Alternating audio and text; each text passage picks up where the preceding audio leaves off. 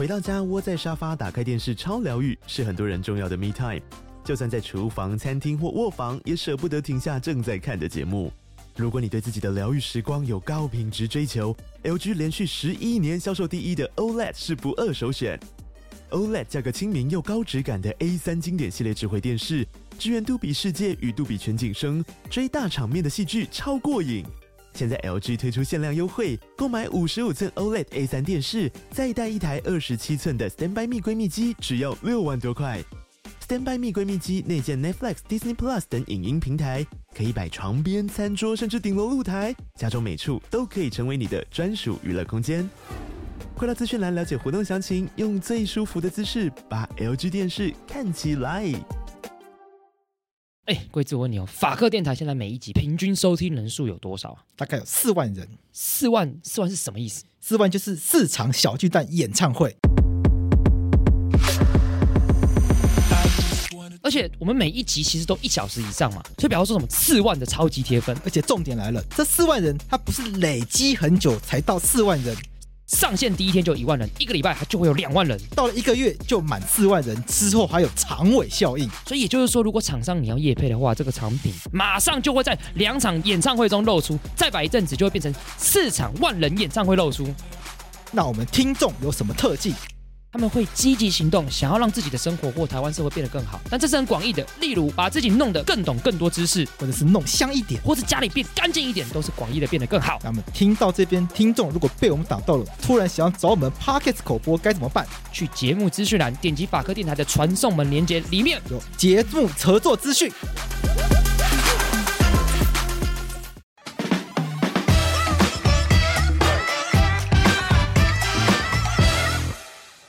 我是桂智，你现在收听的是法科电台。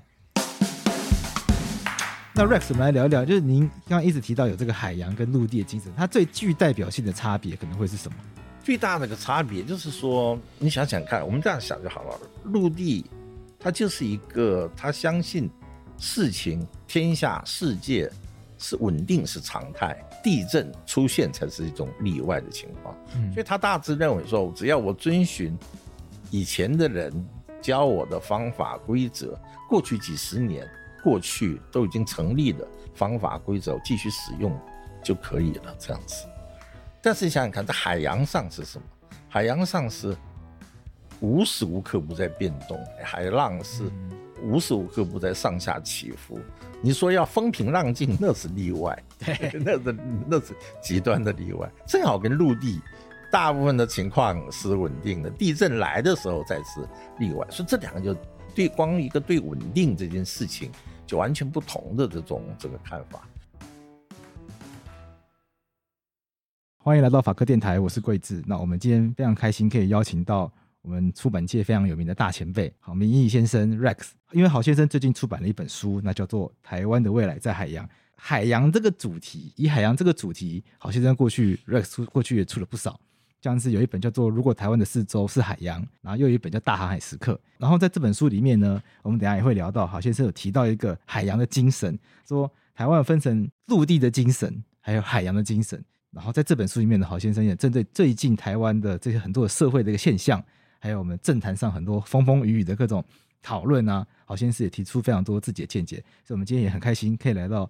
郝明义先生的办公室，来跟郝先生聊一聊。他对于台湾的社会政坛以及未来我们国家该怎么走，在这本书里面，他提出非常完整自己的想法。所以，我们接下来就想要来跟郝先生聊聊看，说那这本书到底想要传达给大家一个什么样的讯息？那我等下在节目里面会称呼郝先生为 Rex。那 Rex 你好，你好，贵智，谢谢你刚才的介绍。的确，我这本书是已经是写跟海洋有关的第三本书了。嗯，其实我主要想要呃传达的一个讯息。大概就是说，我们用各种角度来解释，就是台湾今天社会种种的纷扰，或者种种的这种状况很杂的这种声音，诸如此类的。那我自己的这个观察的角度，就是从一种发现，我觉得主要的问题是在于世代之间的一些冲突、嗯，想法跟做法的不同，并不是说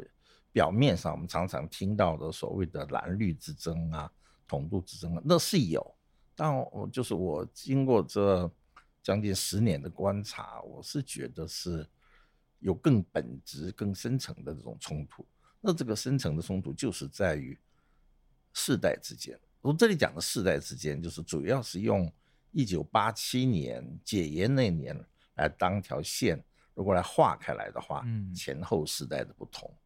就很年前出生跟解严后出生的世代，对对对，很奇怪，就是说，当然说解严后、解严前的世代也是经历过了很多很多个世代，每个世代之间肯定也都是很不一样。从最早的也许说四零五零年代的，到六零到这个七零，或者我们讲的四年级、五年级的各种世代之间，当然也是有所不同。但是我的归纳就是说，在解严之前有一个。那个环境是相对的，是一种就是个戒严嘛，就 是就是说那种威权统治之下，就它社会环境有一个固定的模式，就世代之间面临的环境跟他们的思维方式不同，尽管有所不同，但是那种不同的是很像是高山、峡谷、草原、呃沙漠这种不同，基本上它还是在一个相通的环境里面，那个环境我们。可以称之它为好像陆地一样的环境哦，但是到了一九八七年解严之后，那个环境的变化就非常剧烈了。那以后的人，他所生长的环境，他所习惯的思维，因为他就是已经解严之后，他一成长后，他不怕什么 什么说你会讲话会被人家抓去 或干嘛的警种，怎么喝茶这些问题都没有，所以他本身就在一个很自由的这种一个环境里面。就他的思维是不一样的，所以后来呢，我就发现说，这两两个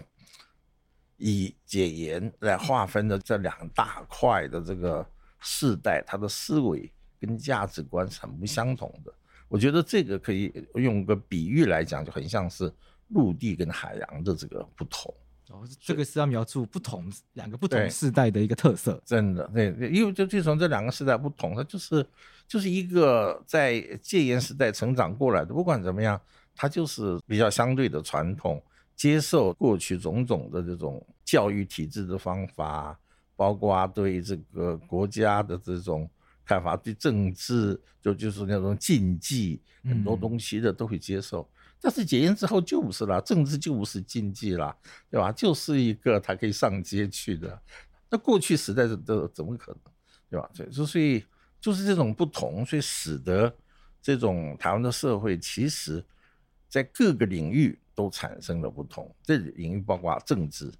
包括经济，包括对产业的这种发展方向，包括对能源的使用，包括对环境、土地的政策这些。每个领域都有这种前后世代产生一个巨大的这种落差，嗯，而其中当然有一个领域特别大，就是在两岸关系上，就在两岸关系这上面，尤其是显得之前的世代跟之后的世代的巨大的不同，就是所谓的国族的认同感。对对对，越是后面的就戒严之后的，越越是对解严之后的，越是对台湾本土的那种认同意识就是高。那之前的就是另外一边，所以这样的情况下，因为这两边的这种对照，很容易就让人家看到说，哦，很容易把它称之为所谓统独之争或干嘛，其实不是那么简单，那太把它给这个简化了。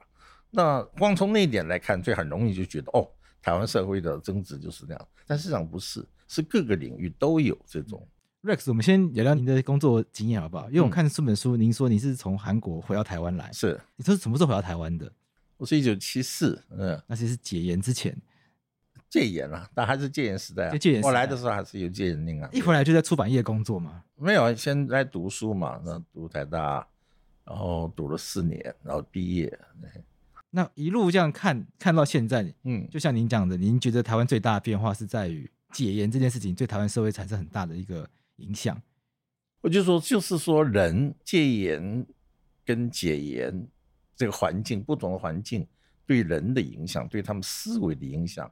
对他们价值观的影响是很巨大的。但书里面就有很多部分就提到这个问题，像是我们在这边有提到房价，然后又提到低薪，还有提到这个很多人手机成瘾，有提到多巴胺的问题，这部分可以跟我们讲讲看吗？所以我要讲的是，刚才我谈的都是说，那是我八年前的观察。Okay. 八年前都发现有这个陆地跟海洋的是有变化，所以过去的八年来，我就持续这个观察，就是到底，因为太阳花就是一个典型的这个代表性的海洋思维的一个一个一个这种呈现，所以我就想过后来这八年到底发生了什么事，一路观察。那我现在观察就发现，这八年后的观察，更变化更巨大，就是这八年来现在的年轻人，今天的三十岁以下的年轻人，因为八年前的三十岁以下的年轻人，现在都已经。三四五六了嘛？对对 对，现在法白也是太阳花学运的时候是是成立的，到现在都快十岁了。是是是，所以这样情况下，就说，比如说今天的差不多大学生，很多人已经不知道太阳花是什么了。哦，对，好像真的时间，这是就是变化很大。就换句话说，今天三十岁下以以三十岁以下的年轻人，他们的思维习惯其实跟太阳花时代的又有所很大的不同了。你觉得不同在哪里？不同的就是他们更加有他们的这个想法，面对的环境的变化更剧烈。今天的时代，全世界政局的变化、两岸关系的变化，包括 AI 出现的变化，使得现在的年轻人他面临的，他感觉到他的环境的那种变动，又要比太阳花时代的时候又剧烈了很多。嗯，所以他们这样情况下，并且呢。很奇妙的，就是说，现在的年轻人的眼里很可能还觉得，本来太阳花时代那个时候呢，是他们是海洋跟陆地所这种对立的最前线，但现在看来呢，到海水更深的地方来看呢，反而呢，他们变成更接最接近陆地的那一段了。对吧？海洋这边已经 现在才是离陆地更远的这个时代，所以我就讲这个变化是很巨大的。所以也因此说，林林非凡都说，他今天已经不太清楚三十岁小年轻人在想的是什么。嗯，今天这个变化就是这么大。那你刚才问我那个土地那个政策、那个居住正义那个事情，所以这件事情就是很有趣的，就是说在各种陆地思维跟海洋思维的这种。对照或产生冲突，如果说有一个最大的焦点的话，就是在这件事情上，就是在居住正义，对，就在就跟土地政府的土地政策上，而偏偏呢，土地政策这件事情上是在两岸关系，在其他地方，譬如说在性别意识上，可能蓝绿国民党、民进党还有所不同，但是一碰到土地政策呢，这两党其实都非常接近，其实都差不多，对，连白也是一样，就是说。都是容易倾向于既有的这种建商，各种这种，他们可能自己的利益。Rex 这样讲，他们可能不买单呢。他们可能觉得自己很照顾民众。那 那我的书里面很多例子，那举些例子，那举些例子跟我们听众分享一下。嗯，那个你先说蓝跟绿吗？蓝跟绿的话，我们先讲蓝跟绿。蓝跟绿就是说。常常啊，他就是两边都是换了位置换脑袋啊，就是上台之后很多土地争议都是，呃，蓝在台上的时候绿就抗争，然后等到绿在执政的时候呢，哎，他又变成走上蓝的这个这个政策，台中东风快速道路。那种地方都是一样，就是从胡志强、林佳龙到卢秀燕，你会看到蓝绿蓝的这种变动，最后政策变来变去，就是说其实他们那个本质上没什么大的这种变化。那同样的，所以很多人寄望于说白，那白也是一样啊，一上台就是说柯文哲在做的事情里面有两点，就今年那个基泰建设那个大值那个。对，坑那个来讲，那个事情就很奇怪，因为那个事情是，就过去就是说这种情况，你如果因为后来我们发现，当地的居民是好几个月前就已经去申告了嘛，但是市政府不理嘛，就是为什么呢？他们一直有找议员来澄清，议员有一位议员其实协助了很久，就是说，因为照现在那个条例，就是所谓的什么损林条例的处理方式，以目前来讲，就是说他只要。市政府接到这个申告之后，他会通知建商，那建商自己去判断说有没有问题，建商自己说没问题，他就可以继续施工。啊，我就觉得怎么会有这样的条例很奇怪。那我那个时候就问苗博雅，我就说，一直为什么会有这样的一个这个办法？说这个办法以前不是这样的，以前是确实是是是要你去申报的话，市政府要找申报的居民跟建商一起，起码要去会勘一下，然后再讨论。到后来呢，在柯文哲在去年二零二二年把它给修了，一修了之后，完全倒向了建商，只要建商自己去判断说啊没有问题，可以继续开就可以继续盖，所以这就是一个开始到倒车的一个例子。我也跟他补充一下，就是刚刚 Rex 提到的，我们台北市政府有一个零损的一个办法了，那具体名称我忘掉了，就是如果你家旁边有人在新建房屋，有这样子有这样的工程。可能难免会对已经存在的房子有些影响嘛。那这种情况叫零损，它对邻居造成损害。那苗博雅的意思是说，那现在看现在的规定是，如果有这种零损的争议，因为零损发生的时候呢，建商也可能说啊，这不一定是我造成的嘛。那有纠纷发生，那当然大家需要来讨论，这譬如说这是不是工地造成的？过去的做法是，如果有人去通报市政府的话，市政府要找双方来会勘，也一起去确认这个状况。那现在市政府把这个柯文哲的在这个任期最后面，去年，嗯，去年把它改掉。呃，如果有这个零损的话，那市政府会要求这个建商自己来，自己来去判断。那如果建商说没有的话，那就没有了。那后续如果市民朋友他不同意，他想要改变这个结果的话，那市民朋友要自己去找鉴定单位来鉴定。那鉴定费用常常很贵啦，那不是一个在打过诉讼都知道，找随便找一个什么建筑师工会啊，建什么建筑技师工会啊来鉴定一次，可能可能二三十万都跑不掉，就变成这件事情门槛变很高啦。就是刚刚这个 Rex 讲的这个部分，是啊，所以说完全是一个。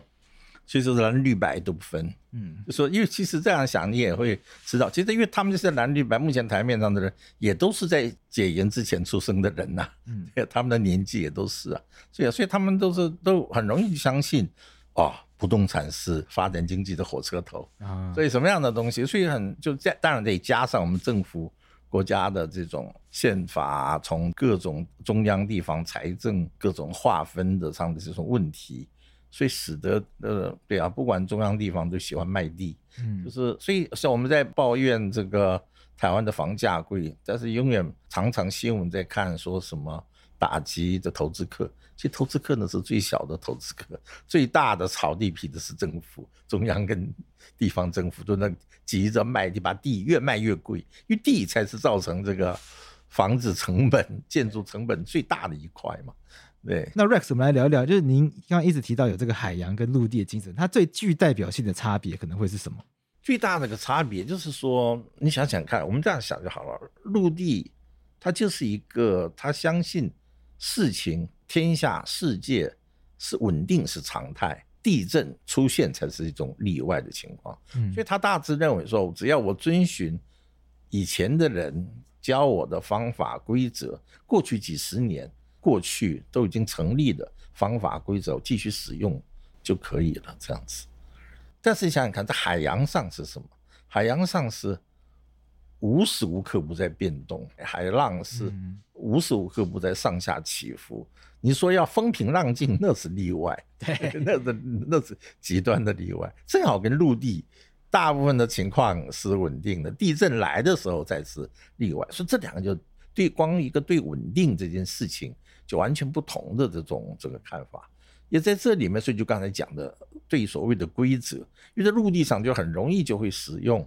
以前留下来的规则，代代相传，就觉得那个就是一个可以用的规则。但在海上，你必须要无时无刻要不断的变化，你不断的会因应各种状态，你要使用各种新的方法。那还有个在陆地上呢，你可以大家看不顺眼，彼此呢就。老死不相往来，常常有这个啊，东邻右舍，对吧？东边的村庄，西边的村庄根本就不来往。而到陆地上，大家各居一方就好了。嗯，但在海洋上，一个船上不行啊，每个人就必须都要合作，必须不然的话，你根本这个船是这个驾驶不下去的。那当然，面对危险也是一样。所以，同样的用说台湾今天常常很多人就讲台湾今天是世界上最危险的地方。那这个就完全是陆地思维来看待，另外一个角度用海洋思维换过来，完全会想啊，台湾为什么会大家认为是最危险的地方？因为全世界人都在注意台湾了。但这个意思也是相对的，终于台湾有个机会，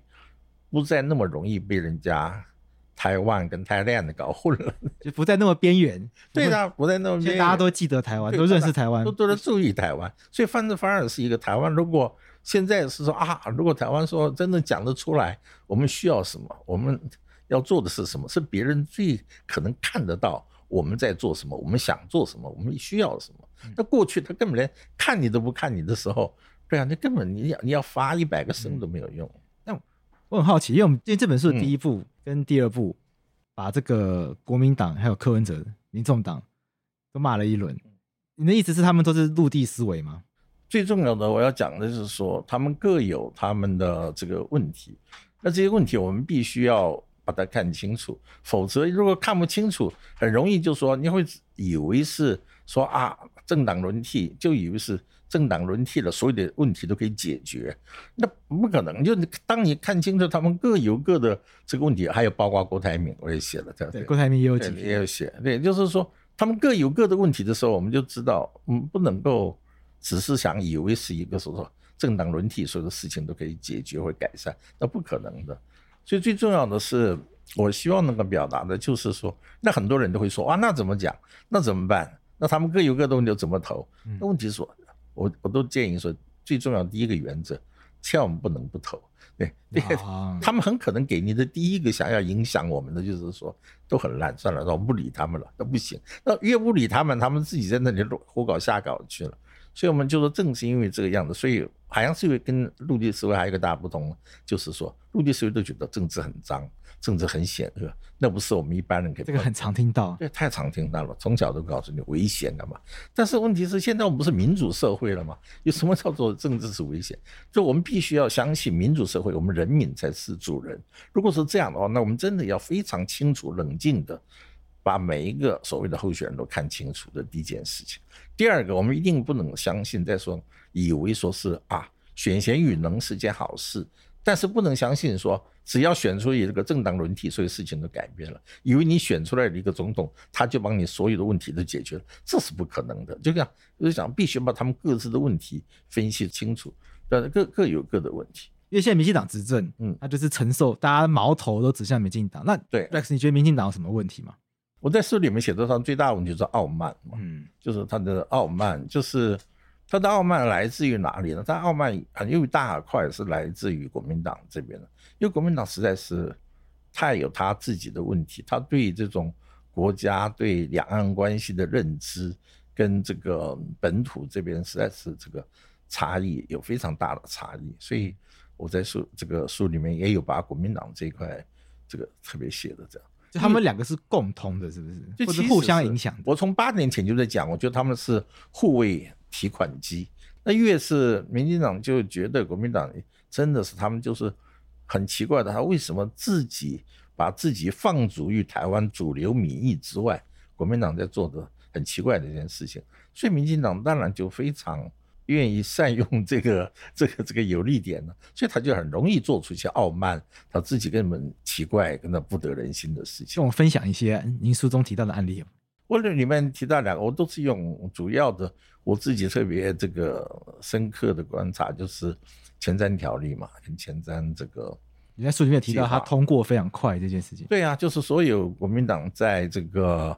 反服贸的服贸的时候那种半分钟事件。那很快的就把它通过或干嘛，你讲都照着重来一遍嘛。嗯，所以基本上就是以前瞻条例刚上台不久的前瞻条例来讲，所以那时候就觉得这就是他的傲慢，他的傲慢必然会造成他后面所有其他的事情这种发生。那但这里面就是国民党就是有国民党的，他没办法，国民党就死守一个很虚幻的九二共识。你看到我书里面有一个图表嘛？就那个那个对国土认识的那种认知的比例，这三十年来是巨大的变化。但是国民党一一路是他一直是在走这个自己把自己的路给越走越窄，所以到后来他现在今年为什么一定要蓝白合？因为他知道自己蓝已经没办法没有希望了，他才这么没有把握。我们讲说他太没有信心了，所以只能够不断的要期待这个这个蓝白合。这白也是很奇怪，就白在一个蓝绿之间，他当然他所衬的就是说，大家对蓝绿都很这个厌烦了，他起来。可是他白做的事情，对啊，就像刚才举的例子，还有很多其他的例子，他完全是也是在重走他们的路。您在书里面我看完后，我有我有个感觉是，您对国民党的批评是，你觉得他们没有灵魂，嗯，你觉得他们已经快要放弃掉自己的价值了，甚至还要去找柯文哲合作。我这样理解是正确的吗？嗯，应该讲他们就完全失去了自己的价值观吧。有一章我记得我讲他输到失去了自己的价值观这样子。嗯，但这个里面的最原始的源头，书里面有一篇文章讲是跟那个动员戡乱条例有关。这个对，一九九一年就是当国民党当时的政府就废止了动员戡乱条例，因为动员戡乱条例是是吧？共产党是称之为共匪的，对岸是称为匪区的嘛？对，所以这个东西，所以它是一个叛乱团体嘛，所以我们就废除了这个动员戡乱。所以动员戡乱之后呢，废除了之后，所以一下子匪区就变成了大陆地区，所以就变成了这这个有大陆地区、台湾地区这样情况，这是好事。那废除动员条例的好事是让台湾自己的民主化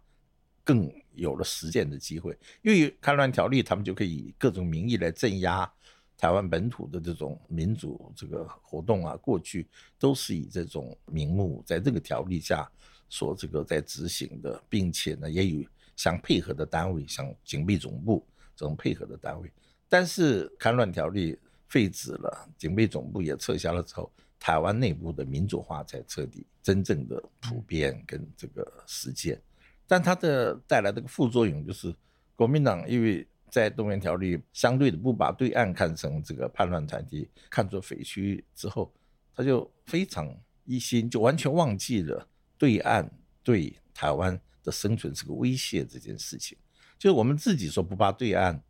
看成这个叛乱团体，看作匪区了，放下了说啊不跟你打了，因为过去几十年就是要跟他。不共戴天嘛，哈，国民党过去的蒋介石时代都是这样子。好，那现在东洋抗战一废除了，就不再打，所以呢，很容易就完全的卸下了一切的心防，就忘记了中国共产党对他们来讲，其实中华民国的存在是个什么样的一件事情。这一点就说是在很多国民党人的心里反而完全忘记了这件事情，所以他们很多事情就做的就会就会往那边。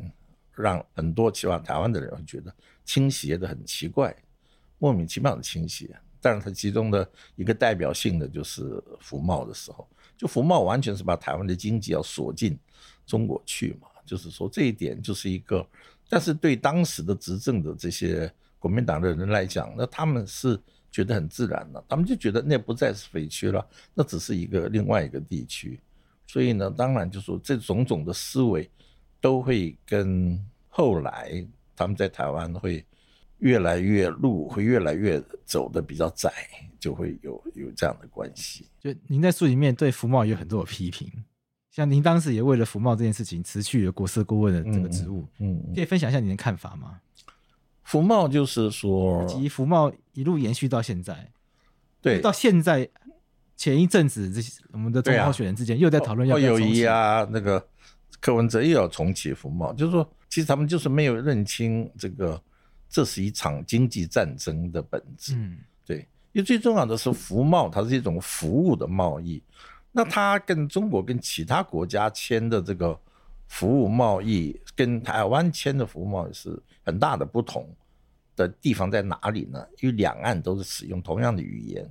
同样的生活习惯、同样的各种根源相连的东西。所以，这个服贸协议的危险是，第一个在于说，开放了很多台湾不开放、不该开放的一些敏感的产业，让他们进来，这是第一个危险。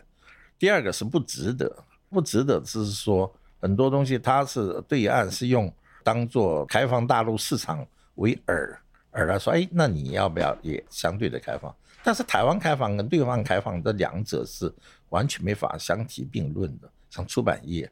他会说啊，那你们先开一个印刷业好了，我们开个印刷业。但是台湾的印刷业确实是一个完全民间，每一家大大小小基本上都是小印刷厂，这种就基本上这样产业。但是在中国，所有的名字为印刷业，但它所有的印刷业跟出版业都是控制在国家手里啊，哦，都国家集团，所以这两边的这个开放是完全不对等的，所以这个也是一一种。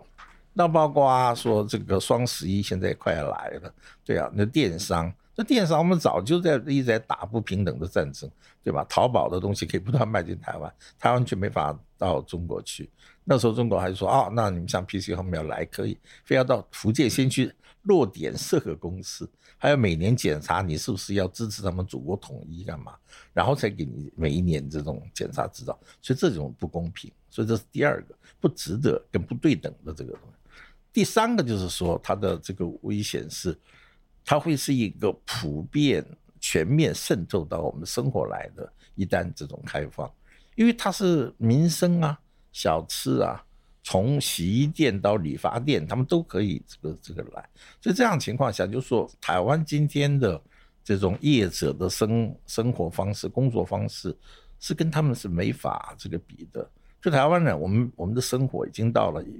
毕竟每一种什么行业的人有我们自己的生活 tempo 节奏这样子。他们的来的时候工作的品质，他们的来的食物到底他们会一定会很多这种低价、低更便宜的服务。那这种东西的影响看似不大，但是呢，就说整个的对台湾的，因为它太普遍了，整个影响到我们民生的每个方面。我觉得我们社会必须要做好非常完整的这种评估，才能知道它的冲击到底是多大。像您刚刚提到，您说民进党的问题在傲慢，那国民党的问题在于背离民意太远。他对于这个国家的这个认知与大多数人距离太远，尤其是跟年轻人走得很远。那现在就有一个现象嘛，年轻人就很多年轻人就是绿的他也不要，因为绿的已经做八年了，够了，嗯，然后蓝的他也不喜欢，所以就要选白的。你怎么看这个现象？八年前我在写这本书的时候，上一本这个《大航海时刻》的时候就讲说。他们一定没法只满足于只是在蓝绿之间呢，他会需要其他的力量。本来我会期待是年轻的这种其他的政党啊，但是很可惜都都没有发挥这样作用，所以后来现在就被柯文哲就给，比如说时代力量，对，就是可惜都没发发挥到他们的这个这个应有的角色吧，可以发挥的角色。那结果现在就完全被柯文哲给这个。接收了这个所有的台湾呃对这两党这种不满的这种东西，都很容易就被他给接受。但他就是一个在这本书里，所以我在请教了一些曾经在他身边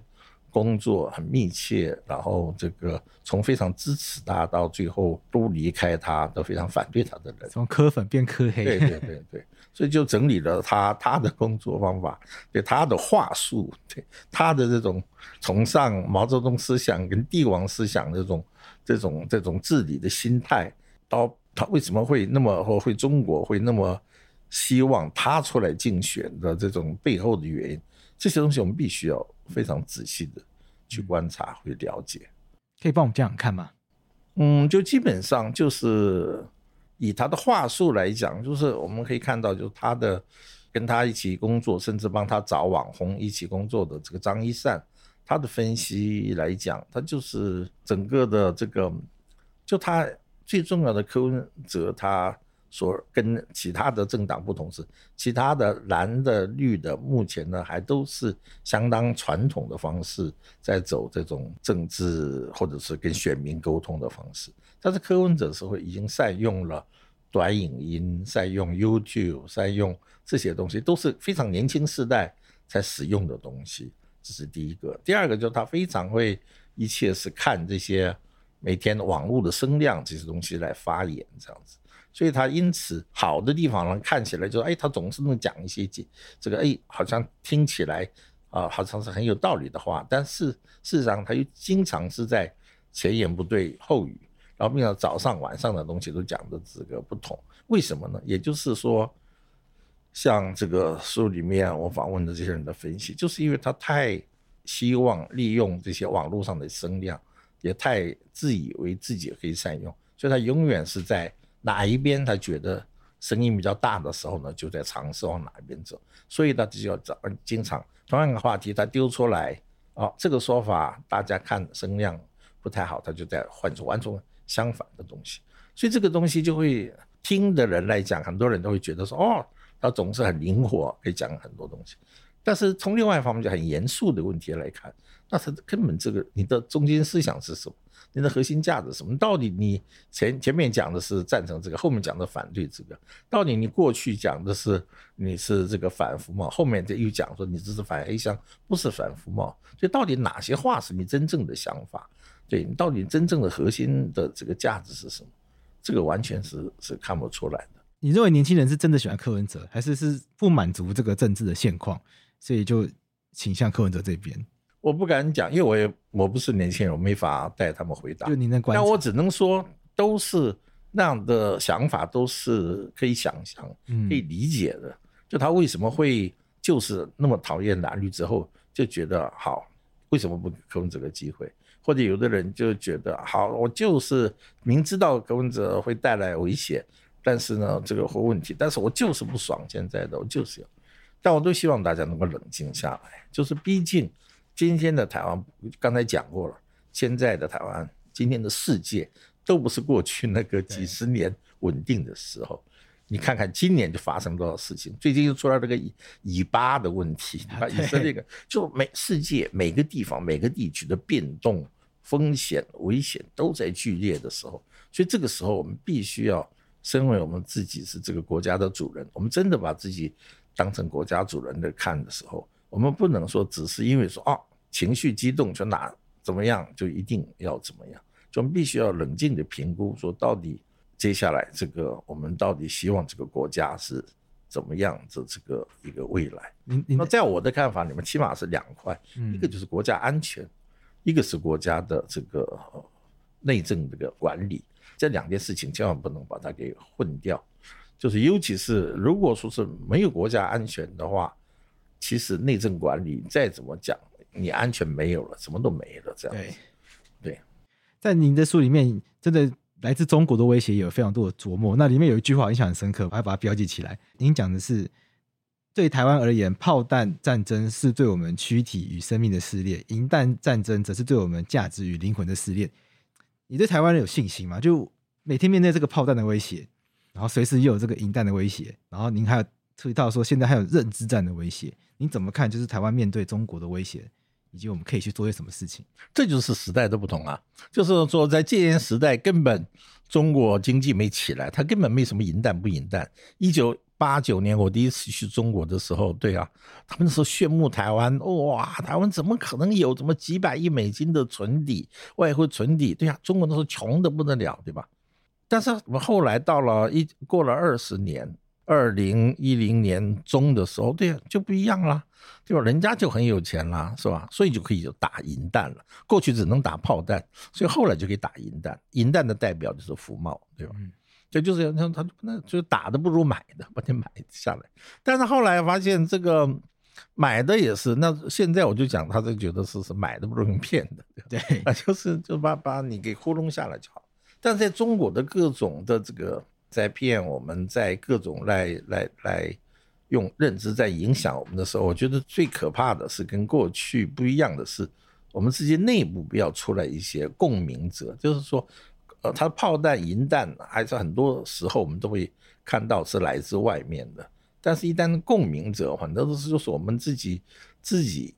国内的人，不单是台面上的人，甚至我们每一个人、每一个百姓都很一不小心就会变成这个传达他们想要讲的话。其中我在书里面提到有一句话，就是说，再委屈的和平也是和平。这句话听起来好像是，哎，也对啊，再委屈的和平也是和平。确实，国内会有很多的声音嘛，说和平协议应该赶快处理啊。对，就是总是不要战火连天嘛。嗯、对，那再和平呢，这回事。但问题是，我就我在写，我说是嘛？我们自己要想想看，我们会不会讲再腐烂的牛排也是牛排呢？我们会不会讲再破碎的花瓶也是花瓶呢？我们会不会讲再背叛你的朋友也是你的朋友嘛？不会，您这边也有还有提，就是就再毒的鸡蛋也是鸡蛋，要不要？这很时事的，是啊是啊，要不要再毒的鸡蛋？就是说和平也要看什么样的和平，对啊。如果假如这样讲的话，就是那我们这个所以国家的国防部统统可以撤掉了。如果呃，那还还有很多人讲说是啊，只要是说对中国是不挑衅他，他就不会这个呃对你怎么样。所以这个也是一样，就这这不了解。中华人民国的这种共和国的这种跟台湾之间的这种态度跟立场的本质吧，因为本身它就是一个，我在书里面就讲，其实它是一个，嗯，它本身中华民国的存在本身，他们就是对他们那个极大的威胁，这样子，嗯，所以这件事情是，他不会因为你叫台湾还是叫中华民国，呃，基本上就只要你不叫，你不是中华人民共和国的一部分，就是对他的一个威胁。所以这一块来讲，我们的和平，我们的什么东西，一定是要掌握在自己的手里，并且必须要很清楚的，我们知道我们所要捍卫的，我们所要保护的，我们所珍惜的东西到底是什么？如果看不清这个的话，当然就像你讲的，有的时候我们会因为恐惧就下软了，有的时候会因为钞票就就自己也腿软了，有什么？但是我们必须要很清楚的认清，我们到底为什么台湾在今天，我们愿意在这里生活，我们珍惜它这个社会，我们珍惜台湾所谓的民主化这么多年，我们是珍惜台湾的经济，我们珍惜台湾所有的发展来到今天这里，它到底它的本质、它的价值跟对岸有什么不同？我们只有每个人都能够更清楚的认知这些时时候，我们才能会看清说。哦，到底哪一些话是这些烟幕，这些迷雾？其实它只是听起来像是好像一句话，其实根本就是障眼法。在台湾这样这个状况下，我们面对外国的、面对中国这样这个威胁，然后我们现在国内政局就三分天下，看起来三分天下。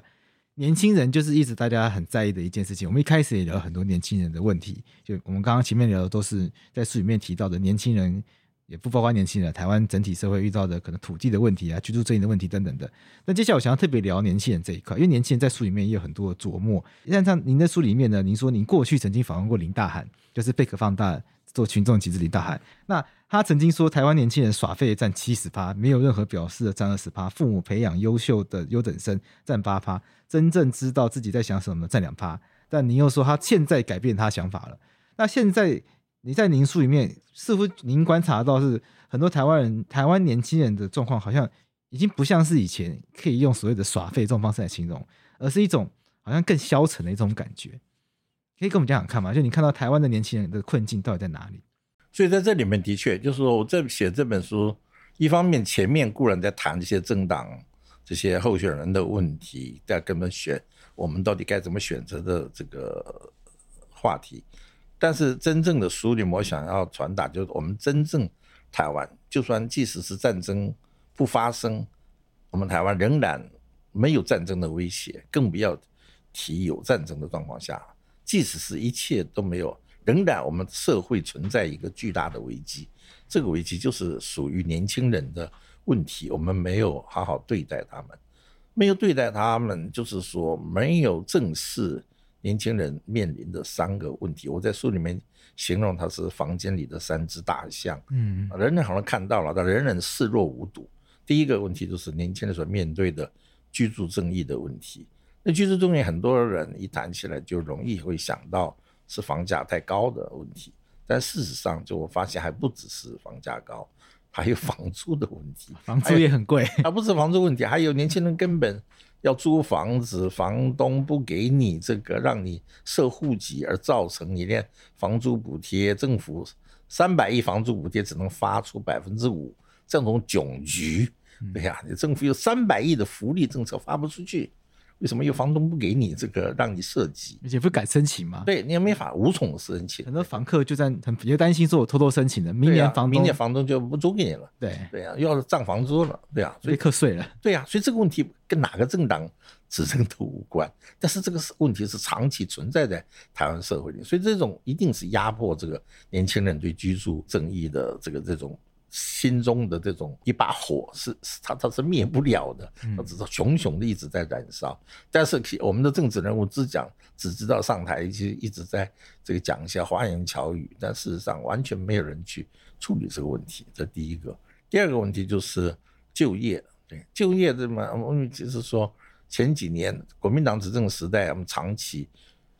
被低薪的问题困扰了很久。对，但民进党这八年确实是一直在。基本底薪在上升，可是问题是社会一直在缺工的问题，因为就今天的社会，它的变化已经，它不再是一个一个一个所谓的这个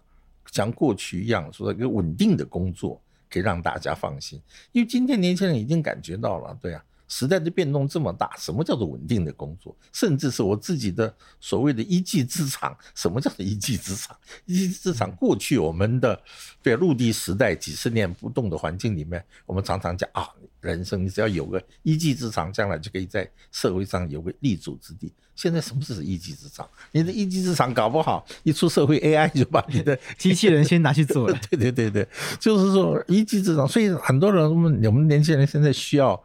斜杠对吧？需要各种其他的这种，所以包括就业、工作这种问题，也都是跟过去很很不一样的，大不是很不一样的，截然不同的。但是偏偏我们的教育系统完全没有应对这件事情有任何对应，我们的教育系统才是真正的陆地思维，数十年不变如一日。对呀、啊，我们还是在不管你叫他什么名目的只考什么考什么考的，但是他就是还是一个每一个人中学阶段只有一件事情，想着进哪个比较好的大排名比较好的那个科系，但你人生到底要做什么是不想的。每个人都是进了大学之后考上了你的第一志愿，进了你的第一志愿之后，你才开始想，不管是进了第一志愿的，即使进了第一志愿的人，也都是。那个时候才开始想我的人生到底要做什么？那你没进第一志愿的人呢？就是，那过去的情况也是的确也都存在。但刚才讲过了，过去的环境变化、行业的变化、经济产业的面貌的变化都没今天这么大。所以这种东西它本身又对年轻人会造成个巨大的不安。对，他房子买不起，他的工作他他都不确定他自己到底这一技之长在社会里能不能够。这个生存下去，他怎么所谓的要结婚生小孩这些问题，这个压力是非常巨大。嗯，那这些问题如果都是只是指望什么所谓的蓝绿白这些政治人物运用他们那些嘴巴上在讲的东西，然后不去落实，不去实际的去去执行的话，对啊，不管是哪个政党，对，固然会对说是绿的执政了八年说啊不满意，这个你会有所抱怨，但是。蓝的可以吗？白的可以吗？这样，看看仔细分析一下他们的思路跟他们的政策是什么。对，那就我们必须要另做评估。你的意思是说，现在台面上政治人物都还没有理解这种最新的，或者是最在时代前端的这些年轻人他们的处境，然后时代上时代变动非常剧烈，这变成是一个世代的根本没有蓝的。天，马上选举要只剩下几天了，七十几天。我们有看看过真正的这些总统候选人在辩论嘛？对啊，绿的的赖清德在提了一些，但是对啊，我们只看到大量的新闻，只是在蓝白合怎么合，到现在还在，对啊，完全你有看过对蓝跟白的对这个刚才讲的这些年轻时代的这些这些问题，到底它是怎么样的一个真正的政策来解决这些问题吗？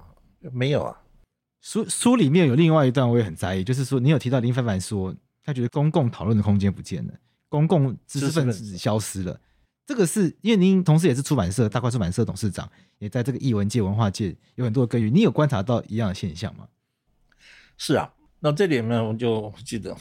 其实这里面固然说的公共知识分子不见了，就是里面一个因素，就是因为很多包括校园里，因为包括一些教授他们也谈到。就校园里面，包括过去的学者从政这些界限的模糊，都当然固然是影响。但另外一块影响，其实我觉得跟媒体也有很大的影响。就过去的媒体，不管怎么样，就是说它会容许一些所谓的有第三方的一些公共知识分子来可以有个发言的空间。但现在的媒体其实都是在选边站呐，对，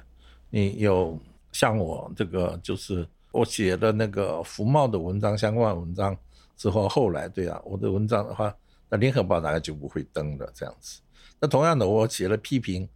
前瞻计划、前瞻条例这些文章之后，自由时报一直到最近之前有好长一段时间都不登我文章，就说你会变成很容易不同的报纸，它他们有不同的阵营，它有不同的对啊，所以你你你所谓的你想要。你想要从发出个比较不一样的声音，你就没有地方发了，对啊，所以这就是使得所谓的，那你你都不要发，你要面对那么多的压力，那大家为什么要出声呢？所以当然很多这个社会上就跟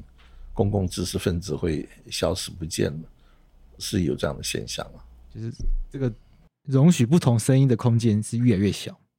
就这样，因为大家都容易都是喜欢归队嘛，同温层嘛。媒体有媒体的，就他他所想要赞成支持的这种政党方面的东西，他就会各自形成他们的这种，嗯。但也就是很可惜的，为什么就是今天为什么柯文哲在这个年轻人特别里面这个支持他的人就是比较多，就是也是一样啊，就是说本来一些公共知识分子。在发生的这个空间都小了不见了，对呀、啊，当然很容易就被他捡到枪了。这是我们其中的一个这个学者他的分析。对，那在这本书你最后你觉得有什么样的方式去改变这个困局？世代观念不一样，困境不一样，然后现在即将要竞选大位的人似乎也没有看到，也不能也不理解这个状况，也很很多的选民也没有办法看清。您讲这些事情的话，你觉得我们台湾有什么样解方吗？还是一个，我们就是要参与。就我们任何的疾病，第一件事情要先知道自己有问题，疾病它的有没有解方是第二件事。所有的问题最怕的是你不觉得自己病了这样子。所以我觉得我们最重要的是还是能够看清楚问题在哪里。像我写这本书，也就希望就是我们，所以我的书是讲探索，这是我一个人的探索。我把这个书拿出来，我希望大家我们也共同。一起探索。对，今天跟你对谈，我希望你也会对告诉我说，你探索的是什么？就我们每个人都在思考，有多一个人，即使多一个人都好，就我们一起冷静下来，不再为只是台面上这些政治人物在运用他们的话术，在彼此攻击，只在讲，就在在在在模糊所有的焦点，因为他们是越模糊焦点，越把焦点给越单一。对他们来讲最轻松，因为他一直锁定蓝绿蓝白合，他一定锁定统独之声，对他多轻松啊！他就完全不用想刚才我所谈的所有这些问题了，他不用谈这些问题啊，他自然就可以不断的，他只要激起人民彼此的仇恨，对不同党派颜色的人的仇恨跟着厌恶就好了。他何必他花那么多精神，他还要去研究，还提出方案，那些方案还不见得能够执行得好。对他来讲，他激起只要激起人民之间的这个不同党派的支持者之间的矛盾、仇恨、不信任、攻击，对他来讲，他们就得胜了。所以第一个事情，我们却千万不能中了这个计。不管怎么样，我觉得支持哪个的党派什么什么，我们人民之间也必须要清楚，我们自己是这个国家的主人。然后不能够只相信这些政治人物他们所讲的话，你不管支持哪个政治人物，都必须要仔细去思考，就仔细去判断，说他到底讲的是什么。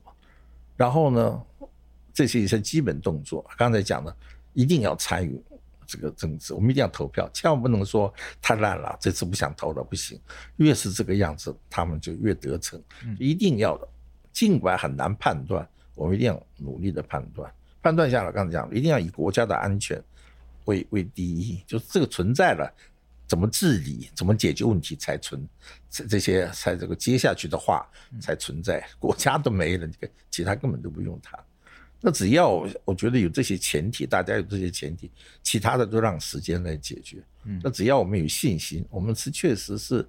有信心来这个人民跟政府要一起来才行。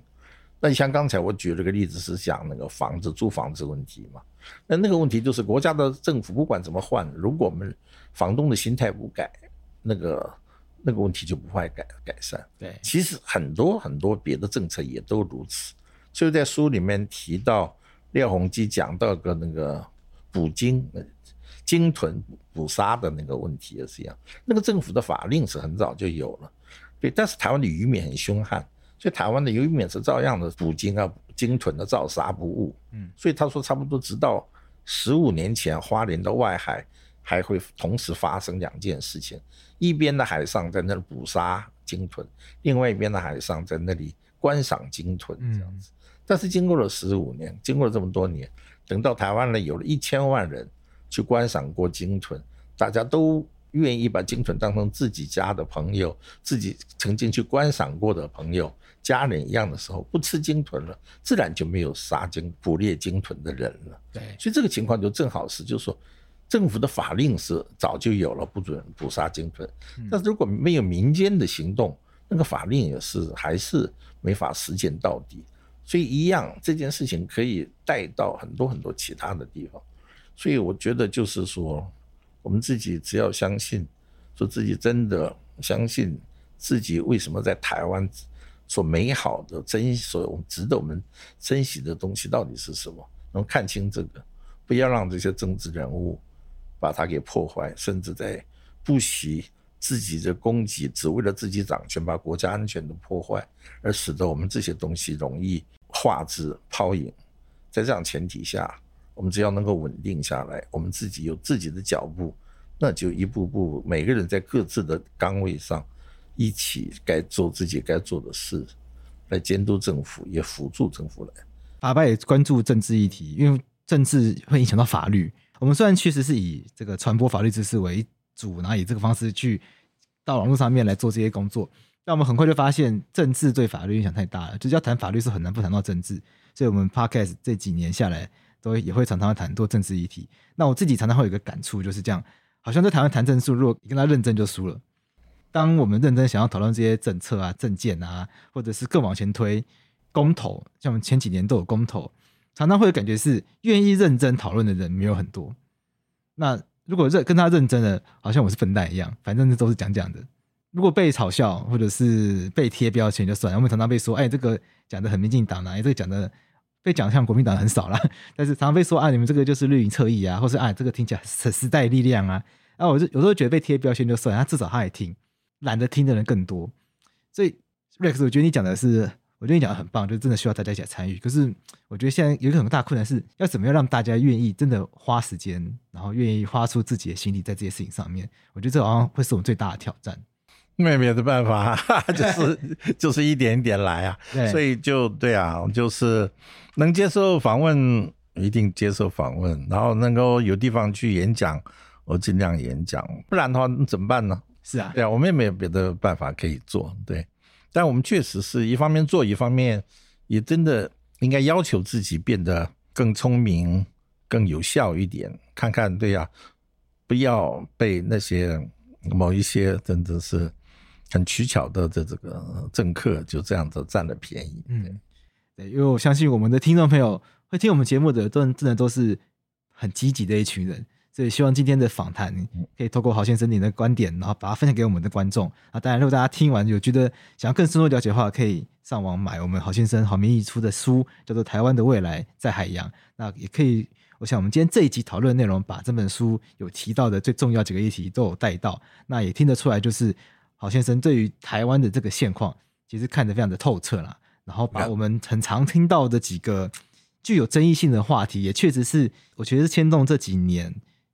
的一些会引起大家情绪的一些话题，从居住正义啊，然后到两岸问题啊，然后到公共讨论的空间不见得。前一阵子其实也很多人讨论，因为前一阵子有一位网红叫 Cheap，他其实就公开讲了这件事情，那也是遭到非常多网军的攻击，但是不可否认的。这个现象是在的，那我们需要讨论的是，那我们怎么解决它？我觉得最麻烦，所以很多人攻击完之后没有了，没有人想要讨论，那是不是应该去解决它，或者是有没有其他方式？所以我想，至少我们今天一起听这一集的听众朋友，我们可以成为比较积极的这一群人，我们一起来探索台湾的未来。如果在海洋的话，那我们可以如何一起来用海洋的思维去改变台湾的不管是社会或者政治生态？希望这集的访谈可以对大家有点帮助。那我们再次谢谢郝明义先生，谢谢。谢谢贵智。对这本书的最后，也特别有一两页，我就说留给大家写自己的探索。有我翻到最后面的时候，发现哎，有笔记处，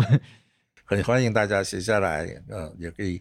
email 给我或到脸书上留言，我们讨论。必须要需要越来越多的人讨论才行。好，那我们今天非常感谢郝明义郝先生，谢谢 Rex，谢谢，谢谢桂志，谢谢。